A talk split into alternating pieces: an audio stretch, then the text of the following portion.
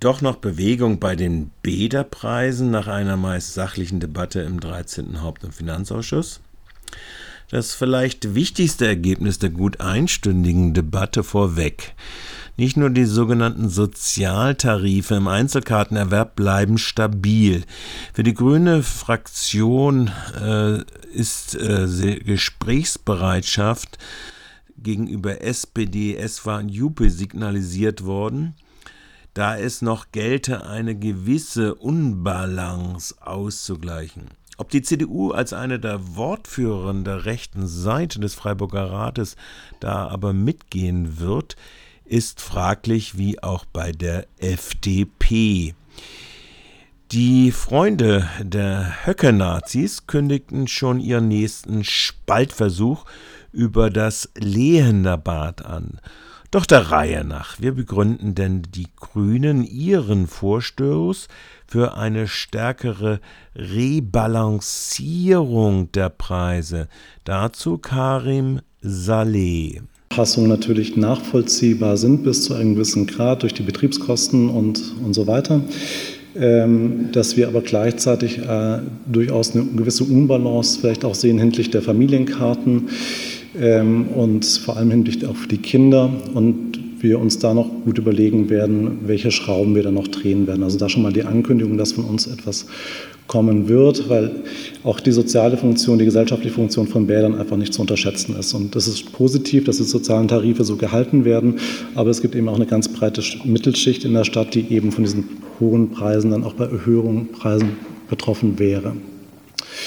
Das dazu. Ähm Tatsächlich ist der Preissprung in den Saisonermäßigungen auch für Familien am höchsten, wie es trefflich Stadtrat Winkler von Freiburg Lebenswert es mit Blick auf den prozentualen Anstiegspunkte auch auf den Punkt gebracht hat. Die ähm, Erhöhungsargumentation von Frau Schonert und Herrn Müller ist natürlich nachvollziehbar und auch verständlich.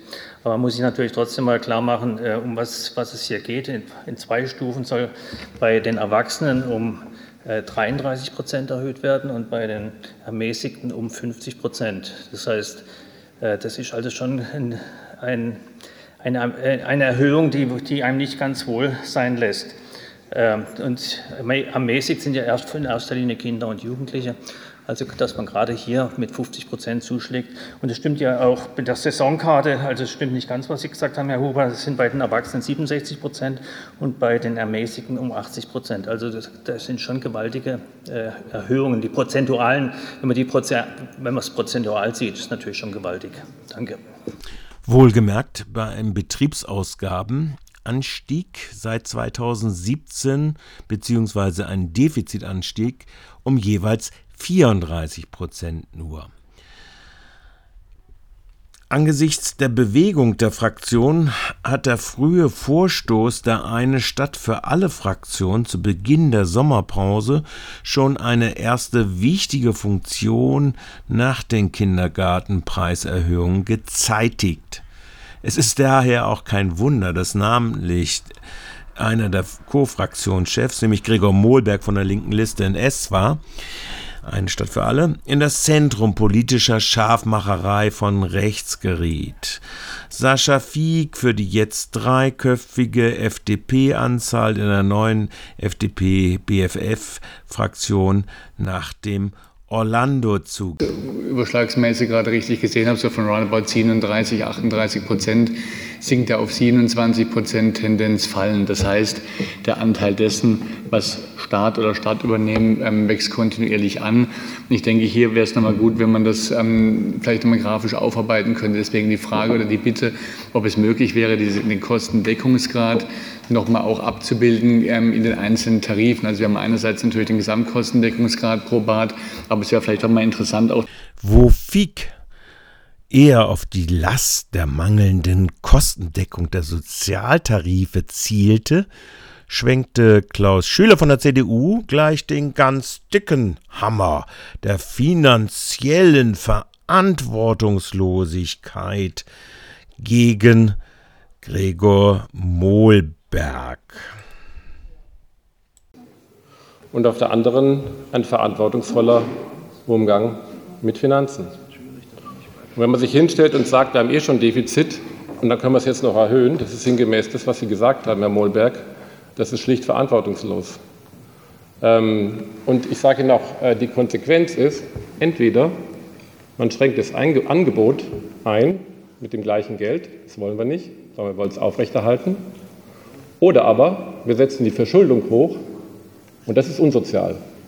Und dass Sie mit der Argumentation hier durchkommen, das, was Sie wollen, ist sozial und die anderen nicht, das klappt nicht. Weil Verschuldung trifft am Ende alle, die, die viel haben, die, die Mittel haben und die, die wenig haben. Und die werden mit von betroffen, weil die Zukunftschancen von denen auch eingeschränkt werden. Damit die Grundargumentation ganz klar ist. Und deshalb sind wir der Überzeugung, dass mit diesen sozialen Tarifen, also keine Anhebung in den äh, beschriebenen Bereichen, der soziale Aspekt sehr wohl, sehr differenziert und klar gesehen wird und auf der anderen Seite eine nicht nur Nachvollziehbarkeit, Herr Kollege Saleh, sondern auch eine Notwendigkeit besteht. Und den Mut, das auszusprechen, sollten wir gemeinsam. Dumm nur, dass beide mit ihren Schwarzmalereien voll neben der argumentativen Spur aufschlugen. Die Stadtwerke GmbH wurde ja gerade wegen des Querverbundes, nämlich den Gewinnen aus dem Badenova-Anteil der ehemaligen FEW, zur Abdeckung der unvermeidbaren Verluste an die VAG, also den öffentlichen Personennahverkehr, und die Regiobäder so gestaltet. Dies wurde von Elisabeth Schonert auch noch einmal ausdrücklich gegenüber Radio Dreieckland bestätigt. Diese Gesamtdefizitabdeckung und Kapitalaufstockung aus der allein beherrschenden Mutterstadt wird übrigens von FDP und CDU nie bei der Freiburger äh, Wirtschaft und Touristik und Marketingorganisation ins Gespräch gebracht oder gar bemängelt. So ist denn auch der Stadtzuschuss vielmehr gerade nicht in erster Linie auf das gestiegene Bäderdefizit, sondern gerade auf die schwindende Gewinnabführung der Badenova zurückzuführen. Und natürlich auf die zwei Corona-Jahre, die sowohl bei den drei Frei- und fünf Hallenbädern zu Buche schlagen und dann auch durch die gestiegenen Badenova Energiekosten, die beliefen sich auf 700.000 Euro und schwemmten so das Defizit auf. Das jetzige Erhöhungsvolumen kann nur 500.000 Euro davon abdecken.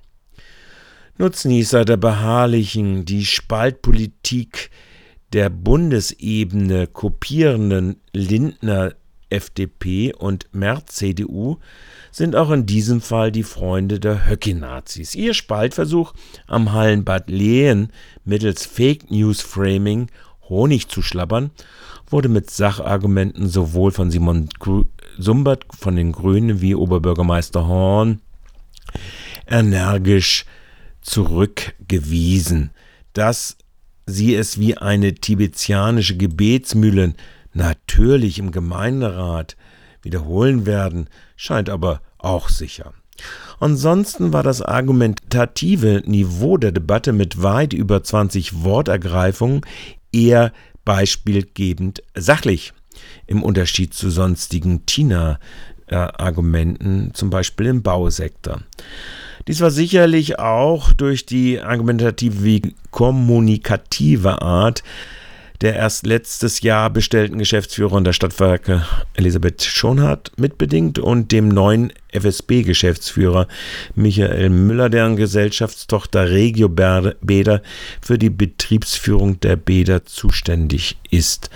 Ein Seitenaspekt der Debatte war die mit der Einführung der neuen Geldwertkarte verbundene Digitalisierung des Kassensystems, ab 1.4.24. Der Stadtrat Waldenspul hakte da komplementär zu den Grünen nach. Sehr nett. Wir haben tatsächlich noch eine Sache, also ich werde mich inhaltlich nicht äußern, weil wir haben ja noch eine Gemeinderatsdiskussion vor uns. Äh, ich habe tatsächlich noch mal eine Sachfrage und zwar äh, zur Digitalisierung. Es gab ja auch eine Anfrage von den Grünen vorher äh, zu einem Bezahlsystem. Es ist ja jetzt auch gerade in der Diskussion nochmal angeklungen, dass vielleicht die Möglichkeit quasi zeitlich auch also für zwei Stunden zu bezahlen, ähm, dass das ja auch nochmal auch äh, aus sozialen Gründen sehr sinnvoll sein kann und vielleicht auch nochmal mehr Menschen in die Bäder bringt, weil ähm, ja, und da hatte ich jetzt einfach noch mal eine Nachfrage, ob Sie mir kurz noch mal darstellen können, wenn Sie jetzt sagen, Sie digitalisieren die Kassensysteme. In der Voranfrage ging es ja um bargeldloses Bezahlen. Ich war gerade in Rotterdam, da ist es ja mit dem ÖPNV ziemlich sexy. Da läuft man einfach hin, hebt seine Kreditkarte dran, dann fährt man los, geht raus und hebt die Kreditkarte noch mal dran und dann kriegt man, wird da einfach irgendwie eine Stunde später der Tarif abgebucht. Ähm, ich persönlich und ich hätte da jetzt einmal die Frage, äh, wenn Sie jetzt digitalisieren, wird es in naher Zukunft möglich sein, so auch in Freiburger Bädern äh, zu agieren? Die Antwort von Michael Müller war hinsichtlich der Checkout-Kontrolle gleichermaßen aufschlussreich. So oder so bleibt es für den Gemeinderat am 26.09. interessant, was, das, was den möglichen Vorschlag der Fraktion bringen, zu bringen wird und ob die CDU wie die FDP ihre ideologischen Schlagschatten zum Nutzen der Sozialdemagogie der Nazi-Höcke-Freunde in den Griff bekommen und dann vielleicht wieder diese Fanfarenstöße auf die freien Wähler abgeschoben werden. Soweit, euer Michael.